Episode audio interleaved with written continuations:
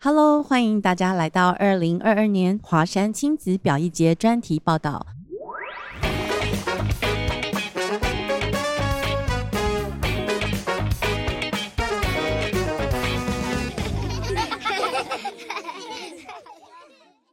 我是主持人盛礼，让我们掌声欢迎华山文创园区的艺文总监林璞。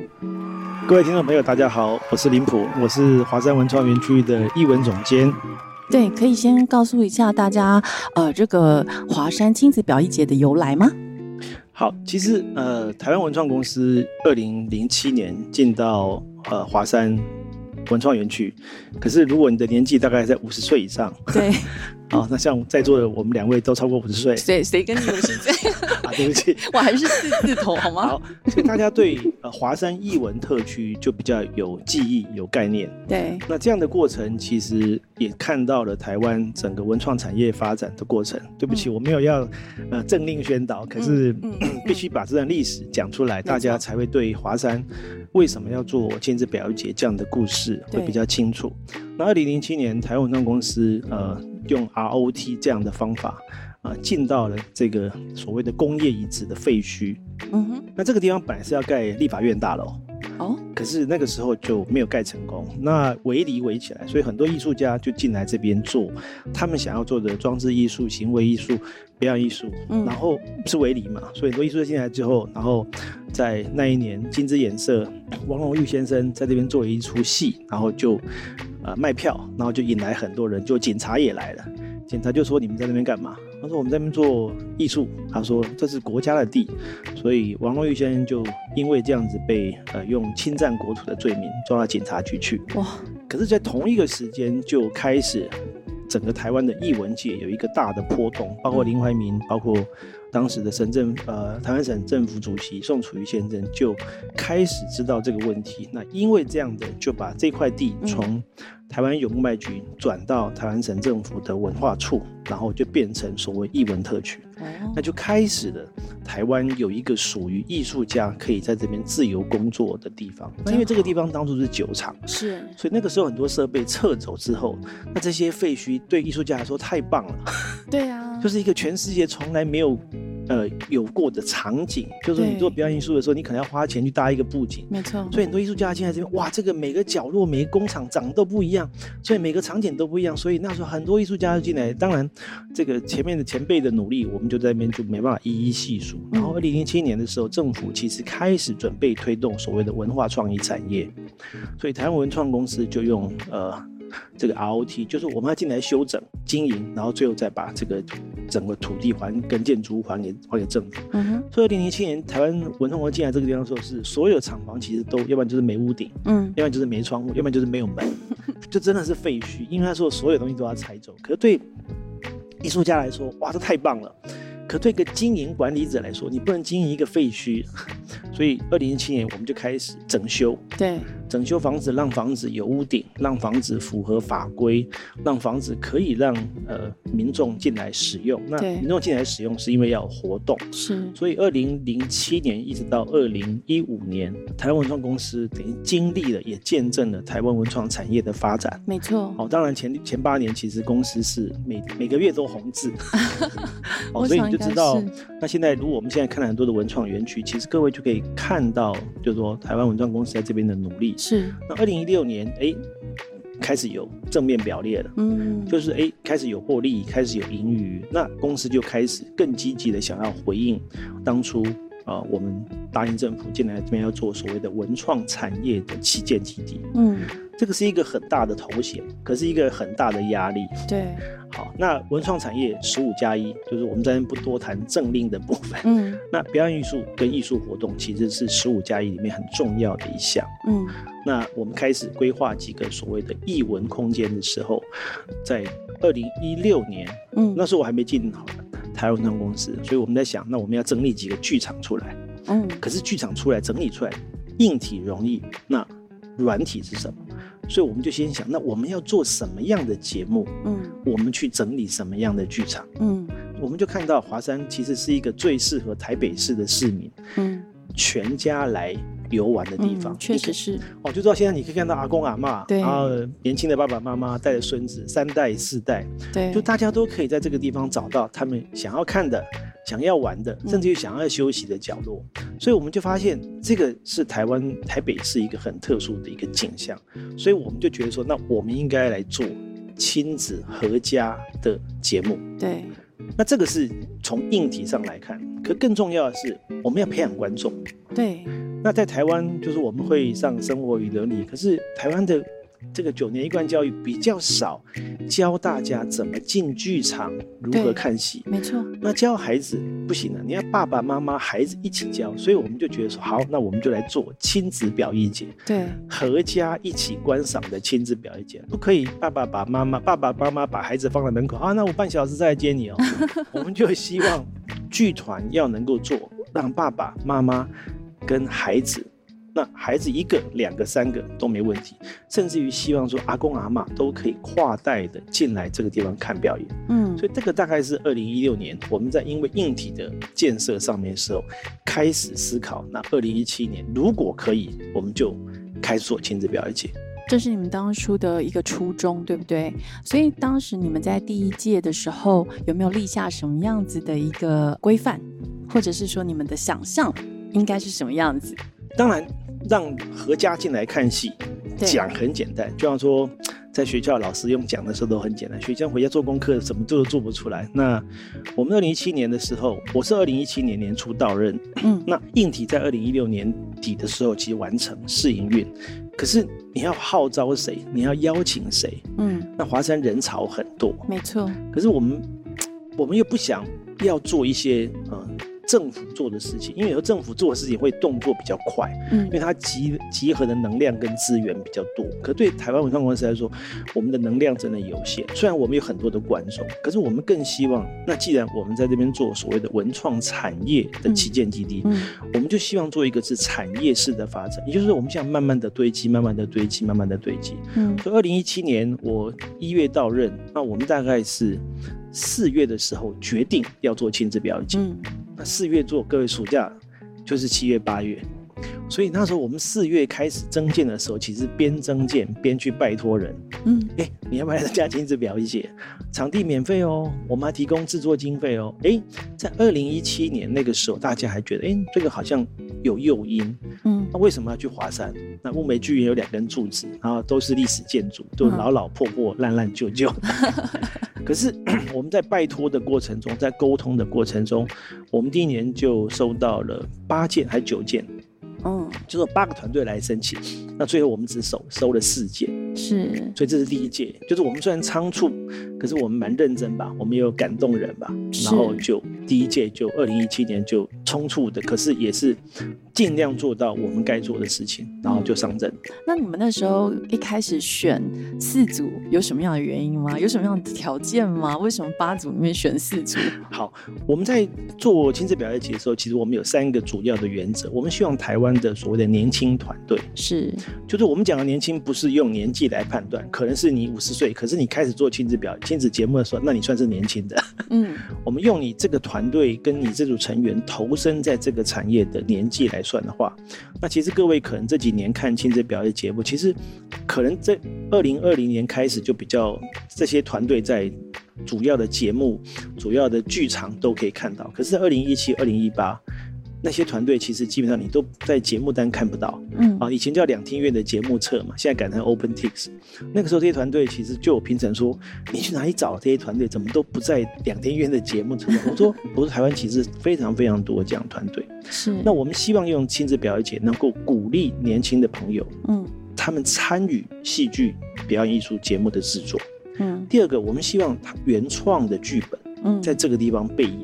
那当然，这个原创剧本其实就有很多人来问，那是是从写剧本开始嗯吗？嗯还是嗯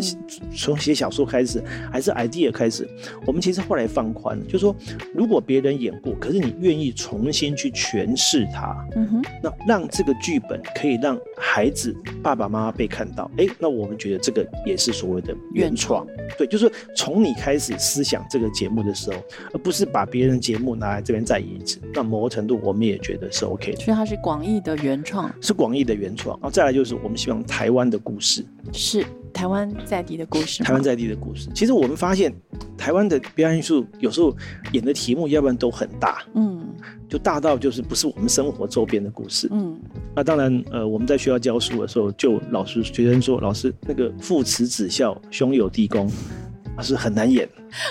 不好演。为什么？因为我们现在家庭关系其实都没有那么样的和乐，嗯，要不然就是装的一副父慈子孝，兄友弟恭就。是表面上面的对一个关系。那那其实，在西方的戏剧，其实在也不是在西方，在台湾，在中国，在嗯很多地方，戏剧本来就是生活的一部分。没错只，是被记录下来，去告诉后面的人说啊，他们的生活。所以我们就希望说，能不能有一些台湾的原创小故事？那因为乌梅剧院也不大，嗯，所以我们就觉得说，哎，如果能够有这样的原创小故事，能够慢慢的去感动人，就像说米老鼠、唐老鸭，其实也是很小的故事，只是后来被。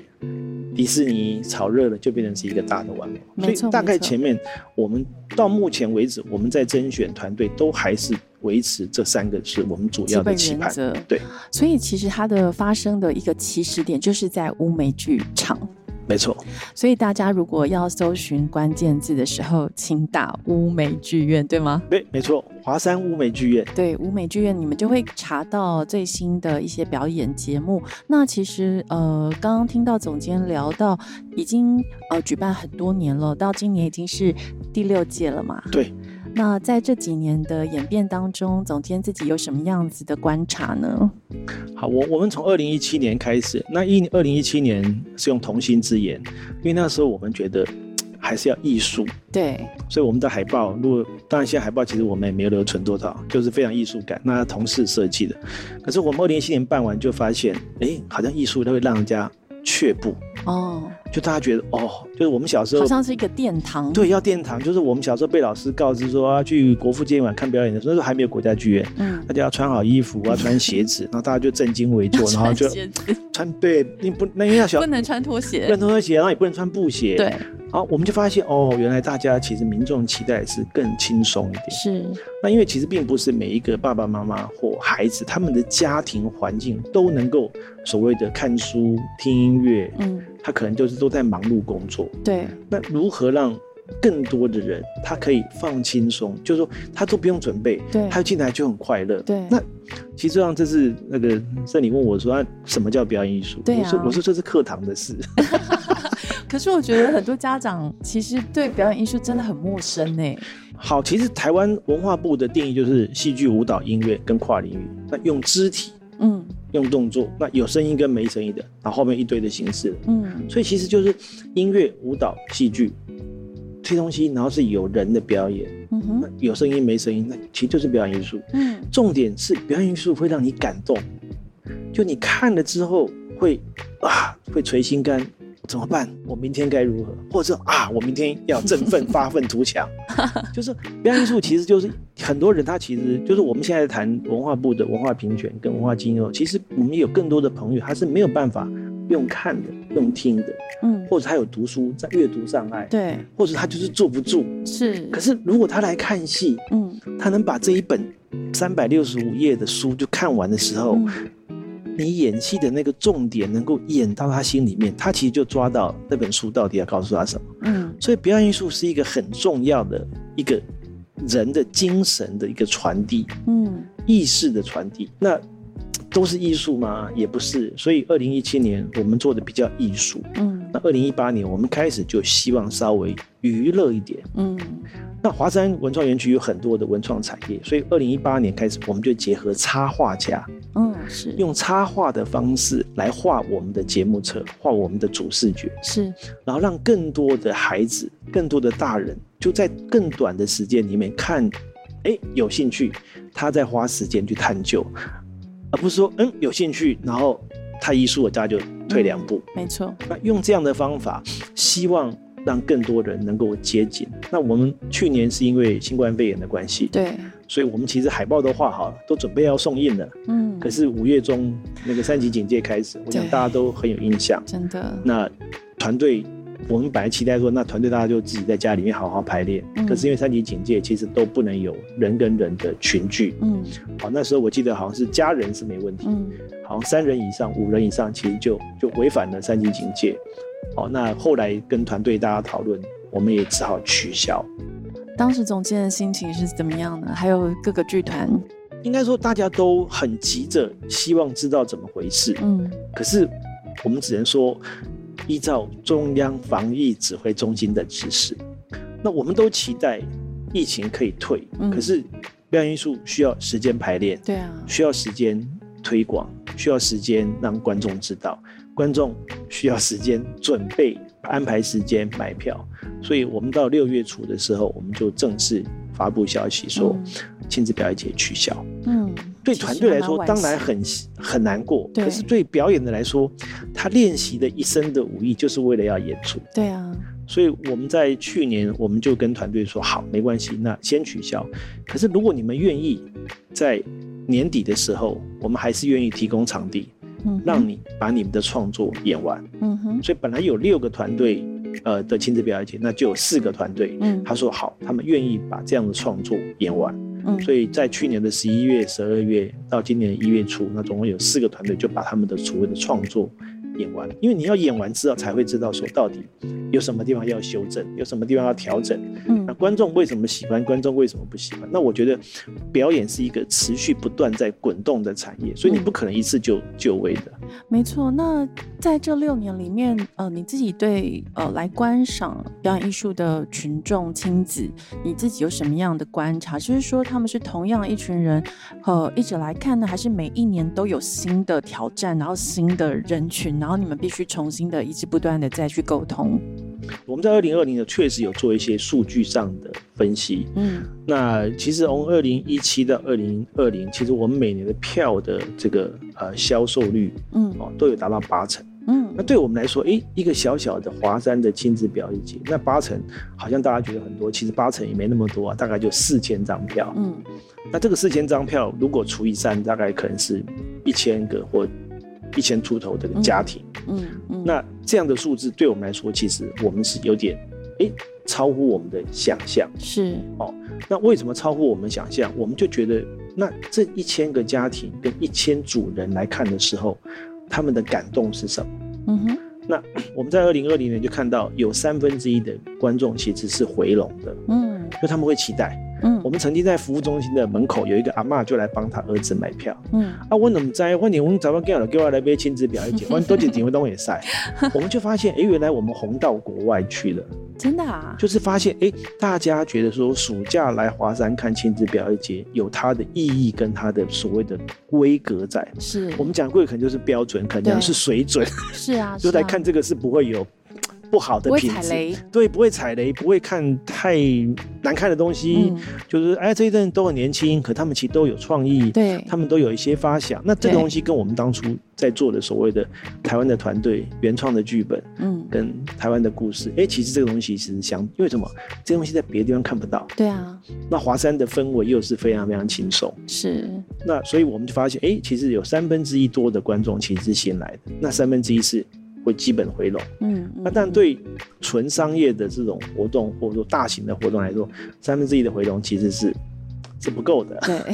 好，可是我们觉得，诶，那华山如果能够持续有三分之一的基本盘，那再招来其他的三分，那其实对华山的整个流动性来说，我们其实反而更乐于这样的一个一个形成。因嗯为，在华山有街头艺人，对，华山有街头艺人有四个地方，可是我们我们其实都有公布他们每年大概什么时间要表演，可是我们就发现我们不会在特别那个礼拜或那个月公布谁要在哪表演，嗯嗯为什么？因为我们希望大家来华山是流动的，嗯哼，大家在这边一直走，一直看，然后休息，在树下休息，在后面草地休息，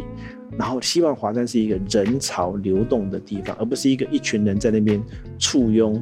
或者说呼喊，或者说呃围堵。嗯嗯，这样的嗯地方嗯，对嗯那今年呢，呃，一共有七个节目嘛，对，七个团队。嗯，那这次这七个团队，你要不要聊聊看你们是怎么选出来？因为我觉得，呃，多样性还蛮丰富的，对，呃，其实今年我们其实亲子表演节每年都以六个团队为主，那今年为什么选了七个团队嘞？呃，因为有个团队就是去年选上了，嗯那他没有演出，啊，所以他来投件的时候，对评审对我来说，我们也很 纠结，就是他选了，那可他去年没有时间演，对啊，啊，因为疫情的对关系。对对，好，那今年又来投件，对所以那评审也觉得他故事很很好，所以我们就还是把他收进来，因为他没有演，嗯那他剧本是有些调整。嗯嗯，所以以我们今年收了七个表演节目、表演团队。那其实有两个团队在评审讨论的过程中，其实是很激烈的嘛激，烈的。比如说，有一个故事讲到的是国王与国王，嗯对，就是王后觉得王子长大了，开对始帮家他教办，托剧团，对，开始帮他办舞会啊，希望他对认识一个漂亮的公子，从此过了幸福快乐的对日子。结果王子去外面找了一圈，牵了一个男生回家，妈，我找到我的王子了。是哦，这个绘本其实是教育部通过的，呃，鼓推的一个嗯所谓的呃绘本。是那，其实某个程度来说，我们如果只告诉孩子什么是我们的对，嗯其实孩子没有办法应付他可能面对的错，因为我们爸爸妈妈怎么样的去防堵，对啊，其实都不是最好的教育方法。没错，可是如何让孩子从各种不同的东西，让我们教导他的基本的原则跟逻辑，去看了之后，他回家跟我们讨论，嗯看了之后，他再可以跟爸爸妈妈、跟老师讨，他就会从他心里面一直被教导的那个所谓的正确或对的事情，他就在这个生命的历程中，他可以持续的前进。嗯所以。国王与国王当然讨论很久，那有个评审是妈妈，她就很激动，哦老师他也很激动。好，那对华山来说，我们就好像夹在正反两方。可是对华山来说，如果我们没有更开放的心胸嗯去面对、嗯，去提供不同大的家题材，对，所以如果多元成家是一个事实，是啊，多元成家是一个现象。是那如果我们不教，就对像说我们小时候很多事情不准讲、对，不准看，嗯，啊，你越讲不准讲，越讲我就越要看。可是嗯如果我们让孩子、让家长在这过程中可以知道这个事情，可是也不是从二零二零开始，我们之前就有一个剧，嗯就是他演的就是单亲妈妈。嗯嗯嗯我说不可以，我说孩子一定是从爸爸妈妈生下来的。嗯，他说那可是我只我不想强调爸爸。我说你用任何的方法技巧带过爸爸都可以。嗯他说为什么？我说这是亲子表一节啊。嗯哼我，说我不能告诉孩子，妈就是孩子就是妈妈自己蹦出来 的。他说那为什么总监你要做这个事？我说其实基本上那个是后来家庭的现象的东西，对我们不能不去看，我们也不能说那是不对，可是我们要接受。可是你要演的是后面的故事，那你必须把源头交代。嗯嗯，那后来导演也同意，他就是用一幕，就是妈妈，然后自己背了一个衣穿西装的衣服，然后跟爸爸拥抱，然后爸爸之后就从来都不回家了。嗯嗯嗯，那孩子就开始问，那为什么？为什么父亲没有再回对，所来以？这故事就完整了。是是是对，那你是，说那是我们的坚持嘛？就是我们希望把演完整，不要不交代，对对因为对，我们现在很多事情就是，当我不交代的时候，那孩子就是反而不知道为什么。嗯哦，那我觉得现在社会有太多的多元的现象。嗯可是我们如何让人都可以找到答案？嗯，那这个答案是必须是大家可以讨论的嗯哦。嗯所以亲子呃，国王与国王，嗯那第一个故事是米妮的秘密，对这个也是很这个也是很直接、很直、对很就直球直接。哦，那我们就说，嗯，可不可以再艺术性一点？嗯还是不要那么直接的？可是后来在评审讨论的时候，他其实是第二名，嗯哼大家觉得这个故事很好。嗯开始跟巨人讨论的时候，他们只希望少数人。我说不行，我说华山的空间其实都蛮大的， 嗯那可不可以让多一点人看？嗯，他说为什么要多一点看？我说我们希望你们的效益能够产生，对，就是我前面讲的表演艺术，其实是希望用动作、肢体的方法，把这个演员跟导演的理念去传达出来，去改变人的一生。所以啊，明天怎么办？啊，明天我要振奋。就是看完表演，其实目的就是希望让人能思够考对让人思考，然后你可以去找到自己的方法。哦，那他当后来当然就是他们从本来是在一个国酒排练室，那后来改到宫廷来做演出，那观众人数也有增加。可是当然他们是今年华山亲子表演节第一档，嗯，他们就对很紧张。对怎么办？上个月就是几乎一个礼拜都会通一次电话，那有没有什么措施啊？可不可以往后延啊？嗯可不可以不要演啊？嗯我说，我说看那个人数疫情的人数就下降嘛。哦，嗯本来是后来那个后来变上万了，大家又开始紧张了。好，那某个程度，omicron 的疫情就跟之前的那种呃新冠肺炎情况不一样，嗯所以现在就变成要跟病毒共存。要共存啊。对而且我觉得这次就是妮妮跟这个你刚刚提到国王与国王都是，其实现在一直以来啦，都都是还蛮重要的议题。然后，呃，它也蛮符合我们现在呃蔡政府哦这个多元家庭以及面对的一些困难的主题，要让孩子知道身体的界限，呃，性别议题，对，性别平权，呃，我觉得这些问题其实是蛮重要，但是其实家长不好教，学校也不好谈，很难。我女儿七岁，嗯，你真的不知道她在学校学的什么，对啊你，也不能你也不能跟她说她学的都是错，是，可是你要去跟她探究她为什么把这句话从她嘴巴讲出来之后，其实这个是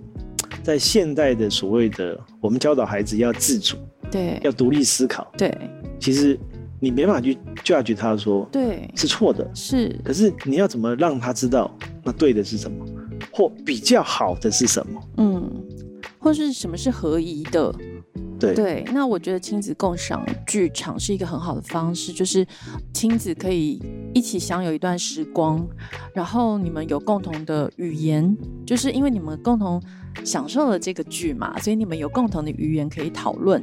这这个事情，或是你们可以有共同的秘密，就像妮妮的小秘密好了，也许它是一个相对比较黑暗的主题，但是你可能当下无法讨论，但是你们两个会有共同的内心哦，对这个剧都会有一个反应哦，关于这个熟人性侵的这个主题。没错，，所以我觉得呃，它会带来一些亲子之间的一个默契。没错。所以，所以我们在亲子表演节其实有所谓的三步政策 嗯，啊。这个主持人大家听过我讲这个三步政策。嗯嗯第一个，我们不希望团队暗场，嗯嗯团队说不行不行，我们戏剧演出一定要暗，让大家可能够聚聚焦。我说你一暗场，小朋友就开始哭，小朋友一哭，娃娃一哭，妈妈出去也就不会回来。嗯他可以再回来啊。我说，因为我们在东方的礼仪的教育的过程中，大家觉得是吵到人家，嗯啊，他出去了就不会回来。对，好，所以你绝对不要暗场，而且孩子，包括第一次进剧场的人，他们其实会害怕那个黑。对那我三秒两秒，那更可怕，因为我们看戏看多了，我们会觉得黑是一种预备。对可是第一次进剧场的时候，是怎么回事？哦，那老旧的房子是不是快垮？所以第一个，绝对不可以暗场；第二个，不可以叫观众不要讲话。对安静。他说：“那我们要叫大家安静专心听呢。”我说：“不好的老师才会叫大对家安静。对你当开始讲话的时候，开始吸引目光焦点的是时候，那大家就会专注。没错，可是我们更希望爸爸妈妈跟孩子，你可以想象，在家看电视其实只有一家人，可是如果有十家人共同在看台上一个表演的时候，嗯，这十家人他们心里面产生的化学变化，我们都不知道。对可是，如果这十个家人他们离开剧场，他们可以开始分享。哎、嗯我们今天看到的妮妮，我们看到的亲子表演节，我们看到的天马，我们看到的人医，我们看到的两场剧场，那他们就会形成一个所谓群体的嗯共识。嗯那人是群体的，人不是单独的。可是，如果这个群体都会寻找到一个大家对的、舒服的，可是不是用强制的，嗯就当大家吃苹果的时候，所有的孩子都跟着吃，为什么？因为大家不想跟他不一样。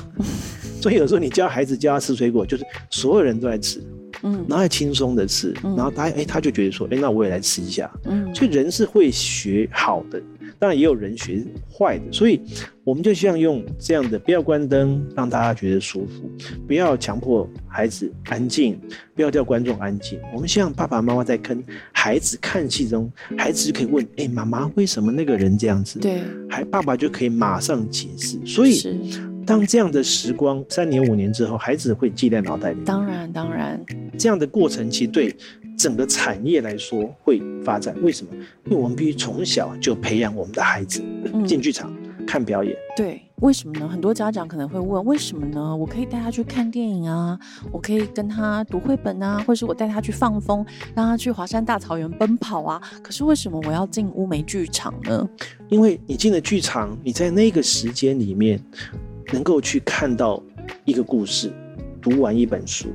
然后你可以跟你的爸爸妈妈同一个时光，你可以想象，孩子坐在爸爸妈妈中间，三个人就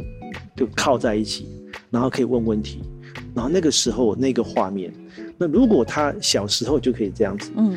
五岁、十岁、十五岁，嗯我们都可以期待我们的孩子愿意随时跟我们的父母沟通，是随时愿意跟我们的父母讨论。可是爸爸妈妈不是规定，不是嗯我告诉你，嗯不是你就要这样子，嗯而是讨论原来我们可以这么做，那不然我们就来尝试。那因为戏剧常常就是第一个方法，第二个方法，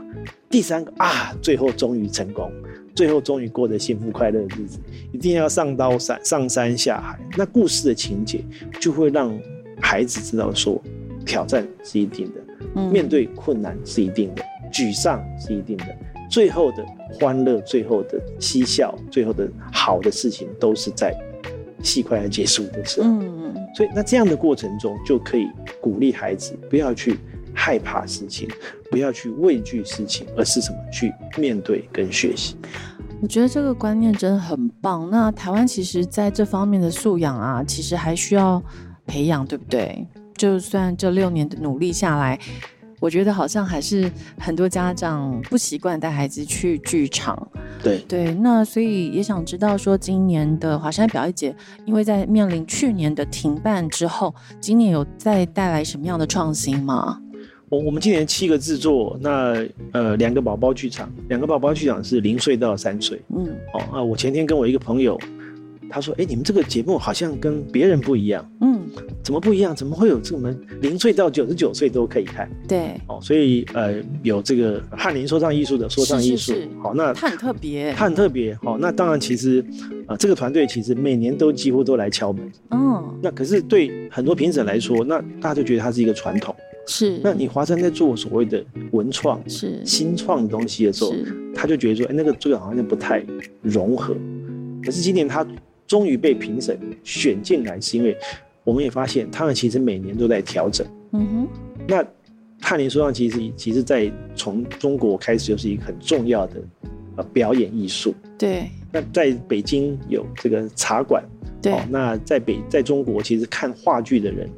有三分之一的人嗯表演艺术的人口嗯，三分之一，那就跟台湾现在其实不没有人在演话剧了，对，台湾现在也没有人在看话剧。嗯那在中国其实有三分之一的人口，那其实这些所谓的汉民说唱艺术的说唱啊，哦，那这些鼠来宝啊这些。嗯很有趣某，个程度就是在强调演员的这个口语的清晰度。所以今年他们也调整了比较一个戏剧的方法，那当然又适合在华山舞美剧院。所所以我们今年特别有九十九岁的阿公阿嬷都可以看的，嗯那零岁到三岁的宝宝剧场。嗯那当然中间还有一个这个所谓的体相的，用马戏来做给舞蹈。对哦，当然，如果我们要用很学术的方法去把这些表演艺术分得很清楚的话，就像说，这不是我们在华山做的目的，嗯我们也要你先去弄清楚戏剧是什么，舞蹈界，我们就希望爸爸妈妈跟孩子第一次进剧场就很轻松的来去享受一个故事，看完了啊，那什么画面在脑袋里面，然后爸爸妈妈跟孩子可以继续在生活的日常对话中去发现，诶，我们生活上就有这样的一个情节，就有这样一个场景，嗯然后这样去带领孩子的成长，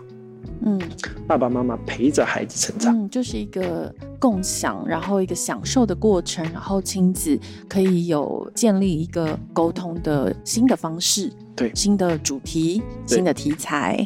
所以其实表演艺术啊，我觉得大家不要想的那么遥远，对不对？没有那么严肃，对呀、因为它就跟华山一样嘛，在市中心，其实大家很容易进入的。没错，对而且我们没有门口，你可对以从四面八方都可以进来，真的可以从四面八方都离开，啊也没有人会注意到你。对，而且在里面其实就像总监刚刚提到，他三步政策，所以其实你们带孩子进剧场的时候，根本就不需要担心说孩子在里面哭闹有什么关系，或是说话发出声音有什么关系，它并不是一个很严肃的场合，而是你们可以自在的嗯享受享受那个过程。那甚至可能舞台上面的表演者跟你们也会有一些即兴的互动。对，我觉得那个东西是比较难以取代的，就是那个即兴跟观众之间的关系，就是舞台上面跟舞台下面的那种互动，是其他的表演形式比较难达到的。对，就主持人刚才提到说啊，那爸爸妈妈为什么说那我带我的孩子看电影对，啊、哦，或者说看其他呃打电动玩具，对啊，好像也不错。可是各位，我们人的成长其实要学习跟人的互动。嗯，那我觉得家庭里面的良性的互动很重要。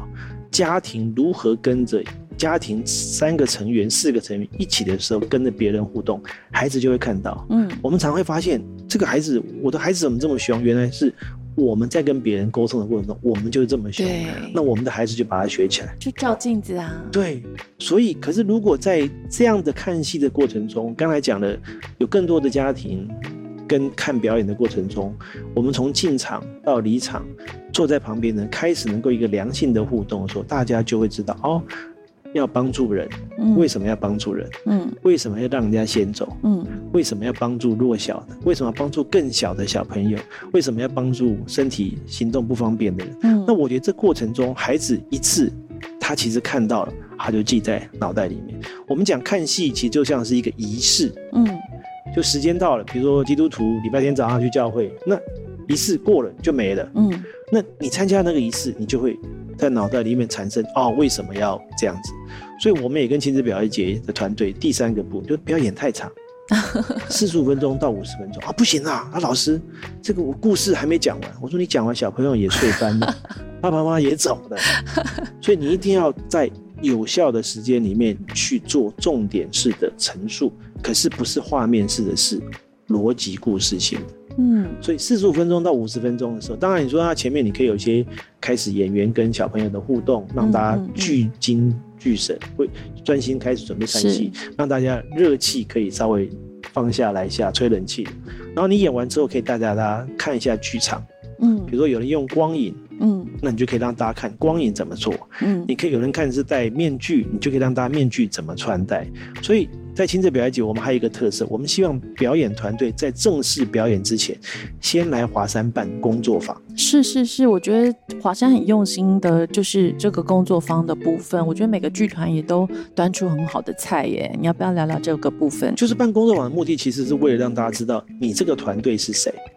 你们为什么要成立剧团？因为我们刚才前面讲，我们希望招募的都是年轻的团队，嗯所以他又没有太多的广告机会，也对没有办法到太大型的剧场去演大型的制作。可是我们就希望他善用华山的人潮，嗯那他可以用工作坊的方法来介绍他们的团队，介绍他们的成员，介绍他们的成员的特殊。有人会踩高跷，有人会丢环，有人会做做小丑。对，用这样的方法，让孩子能够在正式的演出前看到，哇，原来这些记忆、这些角色最后都会在剧场共同呈现来演一个故事。各位，这就不是跟我们在家庭一样吗？嗯我没看过爸爸妈妈的时候，为什么他是我 爸爸？为什么他是我妈妈？对可是当我们扮演各个角色的时候，我们就知道原来在我们的家庭里面，爸爸扮演角色，妈妈扮演角色，孩子扮演角色。嗯那这样子孩子就容易知道很多事情是组成。那我们更希望他们在工作坊中介绍他们的故事，嗯因为有时候团队写的文字都真的很深，很深或很浅，就是我觉得大众可能要稍微经过转译才能了解他们的对剧，而且其实我觉得剧场比较有风险的地方是说家长不知道进去会看到什么，它不像电影有预告，对嗯，所以就是说大家会不知道说透过文字我能看到什么呢？对。然后很多的剧团就自己在讲自己的内心故事对，然后观众大家就一头雾水。对，然后看出来的时候还是不知道干什么，那大家觉得说，那我去吃一顿饭，我还吃东西吃到肚子里面去。对。可是我看完一出戏，我什么都不懂的时候，呃，还不能抱 怨，还没有投诉的机然后构，还会怀疑自己，对是不是素养不够，然后是不是我程度太差了？对对是不对是对，是不是我的脑袋跟别人不一样？因为你没有办法再去跟剧团或去跟其他朋友分享讨论。对，所以我们常看戏的，我们就看完戏之后，大家一定要约一个时间，为什么要在一起把那个气呀、或者这个喜悦要分享出来？嗯，不然那个气，你跟你你跟没看戏的人看不懂的时候，你就没办法讲。对啊，那我们希望合家就希望说，你用工作坊嗯先来体验，嗯就先试试，你在就像说买股票一样嘛，你不要一次买一百张，嗯先买个一张，哎、这个是绩优股。那看表演，其实某个程度也是因为，那因为这些团都不是所谓的大的明星的团队，所以你在网络上能找到他资料真的都很少，嗯嗯你也不知道，连评论都没评论过。嗯各位，我们希望在华山做的是产业的推动。嗯嗯，我们今天如果跟一个有名的团队，那他他其实不需要对啊来华山，可哎是我们希望让台湾更多的年轻人能够借着华山这个平台，他能够慢慢的开始在这个产业上面持续的工作，那他的好跟他的不好都会被看到。嗯我记得总监非常 care 一点叫做育成，对不对？对，因为玉成就是希望说让年轻的有志向的。嗯哦，所以我刚才跟主持人谈到出身，才知道说原来我不是念戏剧出对身，啊，我我专科很念惊讶哎我，专科念电子，我大学念物理。对啊，这是怎么回事会踏进剧场，真是太奇怪了。我前面之前回台湾，其实都在做的是硬体的建设的工作。嗯，那当然就因缘机会到华山，我开始做软体。所以在那之前，你有在因为那个年代可以进剧场应该很难吧？非常难，那个时候我们都是眼睛要往上面看，才能看到艺术家，对啊，看到剧场。哇，林怀民从我前面走过 去、欸，哇，那个赖声川从我旁边跑过去、 欸，我们都是一个哇，好羡慕的角小角度粉丝，对，然后慢慢的我们进到剧场，就发现其实有更多人都想进来。嗯那我们不是念科班的人，其实我们当我们进来的时候，我们就希望能够开多一点门，嗯，开多一点窗，嗯，让人可以看到，看到他有兴趣，他就可以钻。真的，找机会真进的来，我觉得，呃，我那天忘记访问到哪一个团，他好像也是说他在什么时候去看了一个剧场之后，他就决定他想要从事这个行业哦，就是对他想要念这个。我觉得看一个剧，它的那个冲击啊，有时候你如果看到一个。适合你的剧的话，跟你的内心呼应的剧的时候，它会对你产生很大的影响力跟后坐力。甚至可能影响你的一生都有可能。是，是，对，我我曾经在国父纪念馆看《波西米亚人》看了五天，那个时候还没有国家剧院。是，那个时候最好的节目都整在国父纪念馆，对，所以我在国父纪念馆就每次进去就买不一样的票。嗯，那因为我们都买最便宜的票，其实都买一样的票，最便宜的票。啊，只是当前面的观众有空的时候，我我们就往前 冲。所以我们坐坐左边，坐在右边，坐在中间，坐在后面，我们就发现台上演的都是一样，可是你坐左边、右边，嗯，你看到的都不一样，对所以你回家的这个化学变化都不一样。对，真的真的，而且其实每个角度看到，还有每一个场次演员他的表表现其实都不太一样，没有一模一样的演出。所以后来我们现在在做制作的时候，我们就发现那个制作的辛苦真的是只能跟少数人分享。不会不会，我觉得，呃，以后听众朋友们一定有这个呃机会哦，可以听到更多关于华山表艺节。呃，幕后的故事就是说，这么长的时间，大家是怎么样准备，然后以及就是说，你们是怎么样去挑选出这些剧团，然后这些剧团又是怎么样去选择他们的脚本，然后怎么样去做他们的排练，然后以及去挑选他们的演员等等，更多更多有趣的事情。因为剧场不是只有台上的演员，其实它有非常非常多人要共同参与的。那我觉得小朋友们呢，他们进剧场的时候，其实就可以看到很多不一样的东西。比如说我那天呃采访的是这个妮妮的小秘嗯密，那他们是偶剧嘛，然后他就跟我说，导演说他们这一次就是呃让超偶人露出来了。对，对，那可能以以往的偶偶戏大概都会穿黑衣服，就是让偶在前面，你超超偶人比较少出现，所以说他们其实也是一个小小的创新，那让呃观剧的人他们也看到了，就是诶谁在超偶。那这个就是一个打破想象跟现实的一个界限，我觉得这是很好玩的东西哦。就是亲子之间，其实在看这样子的艺术形式的时候，不要把它想得很难，但它是一个很好玩的东西。孩子可能不知道那个东西是艺术，没错。但是它是一个好玩的事情，因为我可以看到超偶人，我知道他是对怎么动的。是一种生活的原貌。对，然后呢，就是还有就是说，他有提到这个沙发椅的一些机关的变化，所以就是说，如果孩子们他从他原本的文本家庭。相簿，然后再延伸到这个剧场立体的形式。我觉得它有非常多种不同的方式可以去比较这个文本，它是怎么样被不同的呈现。那除了这个剧的核心之外，它还有很多很多的事情可以去思考。随着他的年纪的不一样啊，随着跟爸爸妈妈的讨论呐、我觉得呃，就是在这个观剧的过程里面会得到很大的满足感。就是说，你回家的时候你，你获得的不是只有那个当下的视觉上面的那个快感。因为我知道在剧场里面，其实非常注重这个视觉的部分，因为一定要眼睛开心对嘛，对，没错，对所以对才会有马戏呀、什么对一些对特各式各技呀、样的东西，对魔术啦等等对都结合在这个表演艺术的形式里面，因为我们必须要第一要满足的就是观众的眼睛的愉悦感，是我一定要被刺激到，然后再来是声音，是，然后光影，对，所以其实第一个片刻大家一定第一层想要的就是这个东西，没错，但是它有第二层、第三层，因为每个剧团的团长、导演、编剧，甚至是演出的主角，每一个人都有自己的想法灌注在里面，所以它整合出来的并不是一个很单调、很单一面向的东西，而是一个集合体。是的，所以我觉得，其实家长哦，真的是不要错过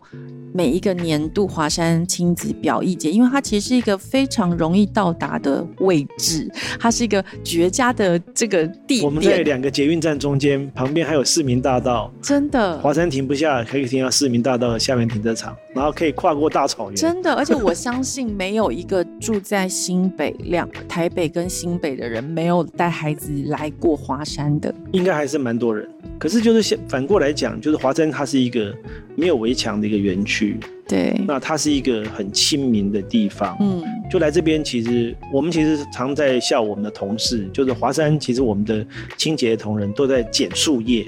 华山的清洁同仁不在扫垃圾，因为我们的树很多，所以他们都在扫树叶，跟那个下雨过后要把那个积水扫掉。嗯那我们就发现台北市的市民的生活素养其实非常非常高。嗯，那华山当然这个我们没有特别的所谓的明显的指示标示，嗯所以你怎么样随便逛，都可以逛回原点，或逛到另外一个不知道的地方。可是华山有有个大的烟囱，是，所以你从烟囱找的话，那再看个太阳，其实啊、呃你不太会迷路。那华山这样的一个规格，其实对很多的家庭来说，啊、其实是非常适合一个下午。啊、那文青男女朋友，哦，所以我们其实，在文华山以前，呃，正常营运，就疫情来之前，我们早上看到的是阿公阿妈，对，或者说欧洲、美国的观光客，为什么？因为他们进了台北，他们飞机刚到，他们嗯倒时差还不能进饭店，他就来华山随便走走啊，每个地方都不一样，嗯看的又好像一样。嗯然后在中午的时候开始，日本的观光客，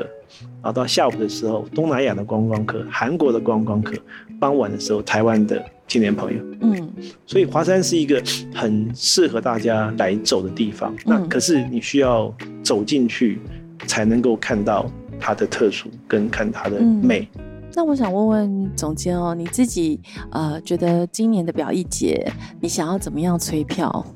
呃，其实，在台湾做表演艺术的，其实最痛苦的事情就是讲到推票，讲到行销，讲到推广，嗯大家都很认真，嗯大家都很认真在讲，很认真在推。可是，呃，我觉得这个其实有很多层面的问题。嗯哦，那如果就我们就一个产品来说，那产品要上市之前要所谓的市场调查，就是说对你为什么要做这只手表？嗯那你的手表跟市面上的已经有的手表嗯的区隔是什没错么？哦我讲手机，或讲耳机，或讲呃电视机，嗯那这些民生消费，那某个程度，表演艺术的节目很像是民生消费， 只是这个民生消费，你说跟产品比较一点，那产品投入的时间更长。那只是我们的表演艺术的节目的投入，其实不能说不长，嗯只是因为台湾的市场真的比较小，嗯所以台湾其实不太适合所谓大型的节目的制作。嗯哼因为你看，在欧洲，在纽约，在汉堡，在德国的柏林，嗯他们大型的歌剧其实都是演一个月，嗯，那可能是一整年之前的筹备跟准备。那因为他们来看的其实是观光客，嗯嗯它不是真正靠所谓的本地人哦。那我们特别讲纽约的百老汇，他们自己统计过，三分之二以上都是外国人，外国观光客或者外城市的美国人，或者第一次进纽约的美国人。对我哦，就是我们去纽约就是 OK，不一是定要去 Broadway Broadway musical，呃 Yeah 听不懂听不懂再说。一定要去可是的，对你去看过音乐剧，你觉得它剧情很轻松，唱唱歌、跳跳舞、机关，哇，就鼓掌 了。你不用说什么导聆啊，你也不用先去对看对剧对本对啊对，对你对，进去看，你就是马上能够 catch 到重点。你的英文不好，你就可以出来可以哼哼唱唱。是所以因这为是音乐很好听啊，对，所以这是音乐剧的魅力。那当然，美国的这个音乐剧的发展已经将近六十年以上。可对，是更早之前，他们戏剧，那从英国的戏剧文学进到美国，这个是已经将近百年以上的嗯作业。是那，台湾还没有到，嗯，所以但台台湾湾是有人才的，对不对？台湾是有，人才，所以我们在做亲子表演节，就是我们希望年轻团队。嗯所以那台湾的表演艺术需要时间磨练。嗯就是很多的国剧名伶啊，嗯国剧这个名角儿或者一些演员，他都需要演相同的戏，然后看，哎，三年后你进步了没有？三年后有没有进步？嗯，可是因为台湾的速度太快，我们大家都只想看新戏，哦，大家不想看旧戏。对，看过的，可大家都没有想到，看过的如果有人诠释的更好，更能把那个妈妈、女儿、爸爸或流氓或者好官员的角色诠释的更好的时候，那个深刻的印象就会跟进去。嗯就像说，我们其实一本书读完之后，其实三年后要再读，为什么？因为我们变了。嗯真的是这样子，所以三年后再看的时候，你就会更清楚啊，那个时候的白纸黑字对我来说只是四个字，可是对三年后、五年后，这四个字就是一个画面在我里面。对，因为我们的人生经历一直在改变嘛，所以就是会有不一样的体悟，这就是艺术的价值。对，需要有一个空间，嗯不要做大制作，嗯不要做大的故事，嗯小制作，嗯小的故事，比如说爸爸妈妈跟孩子的一天，老师这怎么演 啊？这一天有什么好演的？那我爸去上班，有我很多东西可以妈演欸对，可是我们如果从早餐开始，真的，我们如果从午餐准备做菜开始，那没有啊，就超级市场买。各位，我们都把太多事情就直接跳过了。对啊，可是如果妈妈在思考，为什么妈妈要准备煮饭？为什么爸爸不去想菜单做什么？为什么都是妈妈做？诶，那这就是什么家庭的角色的问题？为什么爸爸只能拖地，不能去炒菜？为什么妈妈一定要去这个准备料理，不能去搬楼上的我觉花得盆？总监提到一个非常好的点哦，就让我想到我曾经听过一句话，就是说怎么样把作文写好。很多家长都有这样的问题嘛，就是说我的小孩读一大堆书，可是为什么不会写作文啊？对，其实呢，最重要的就是把瞬间呢，你就把一个瞬间写成一篇文章就好，就他记录下来，然后慢就慢是的那个瞬间，，对你记录下来之后，你要让逻辑都在一起。然后细节，对，所以你的生活就是每天看爸爸妈妈怎么样怎样，所以你又学爸爸骂脏话，你又学妈妈发飙，你又学妈妈撒娇，你又学爸爸很多的坏习惯。可是如何在这过程中，孩子可以成为提醒大人，大人也可以成为孩子的一个。可是你不是要装的一副。我就是高永高远在都很上好，高高在上啊！妈妈永远都是很委屈，很很服从哦。泡热茶、泡咖啡、切水果，爸爸也可以泡啊，可以呀、爸爸也可以切水果啊。嗯不是爸爸只有一追垃圾车，妈妈也可以去追啊。嗯，孩子长大，你也可以去追啊。就大家都可以做这个事情。对可，是如果爸爸就是怕孩子出事啊，那你不要做。妈妈觉得啊你很烦，我做我自己一个人比较快。嗯那这样的过程中，孩子亲家里面的合家的那个共融的时间就少了。所以就像你们这次选进来的《国王与国王》，它也是这样子一个概念嘛，就是说它打破了这个窠臼的对家庭的组成的一个刻板印象，让孩子们去看看，对它确实不是我们以前所读的那些国王、王子与公王主后从此对过得幸福快对乐的对日子。对，它是国王与国王的故事对。那他们怎么生活，怎么生存？那这个过程又是什么？我觉得会给孩子们很多不一样的呃 impact，然后他们会诶觉得有趣。那总监，你对未来哦下一届的华山亲子表艺节有没有什么样子的期待跟创新的想法？其实金子表节每年我们都是呃收件，嗯，然后评选征完件之后，我们再带着我们年轻的同事开始想每一年的主题，嗯，就有人说你们这样子很辛苦吧？对啊，你们为什么不定个主题？是然后就收件。哦，那我觉得呃我们宁愿选择辛苦辛苦的方法。怎么我说们？选择辛苦方法是因为，呃，华山我们跟台湾戏曲学院有建教合作的关系，嗯，所以以台湾戏曲学院每年我们都会呃甄选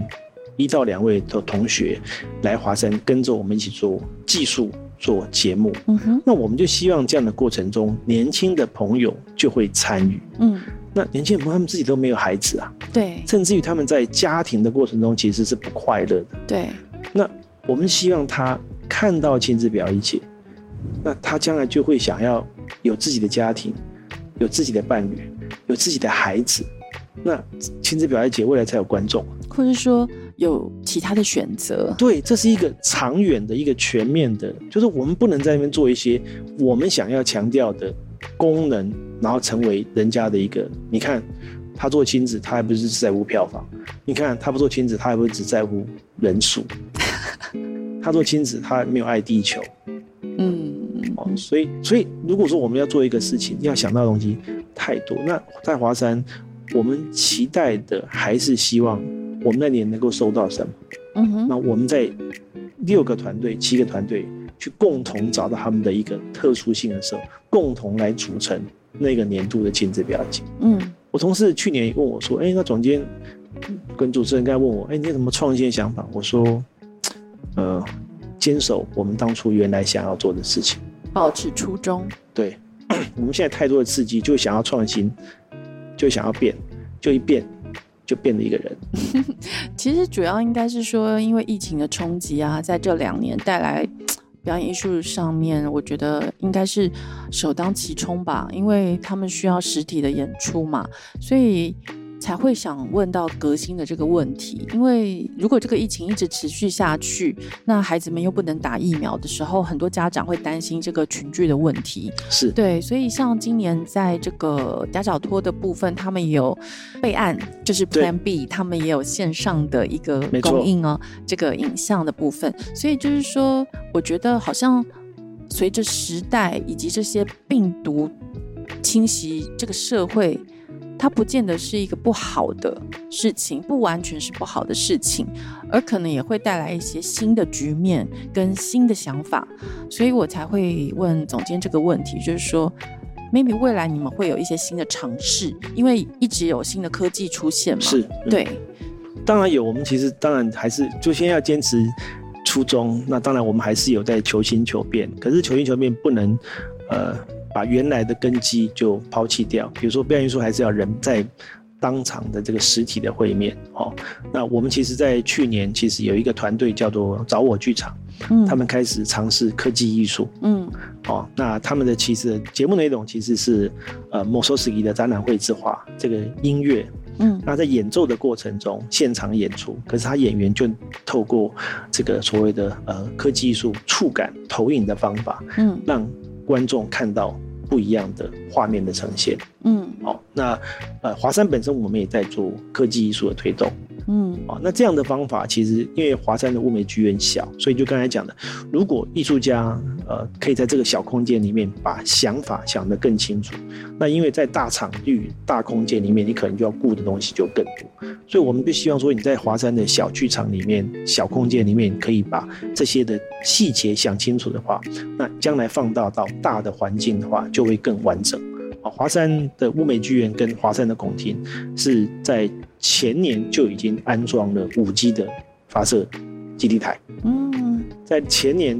哦，我想到现在目前为止，我们都还算是很领先的，嗯因为我们也是因为那一年跟呃台北市政府的白昼之夜的合作的关系，然后知社会的媒合，所以我们就在二零二零年就把中华电信的五 G 的发射台放到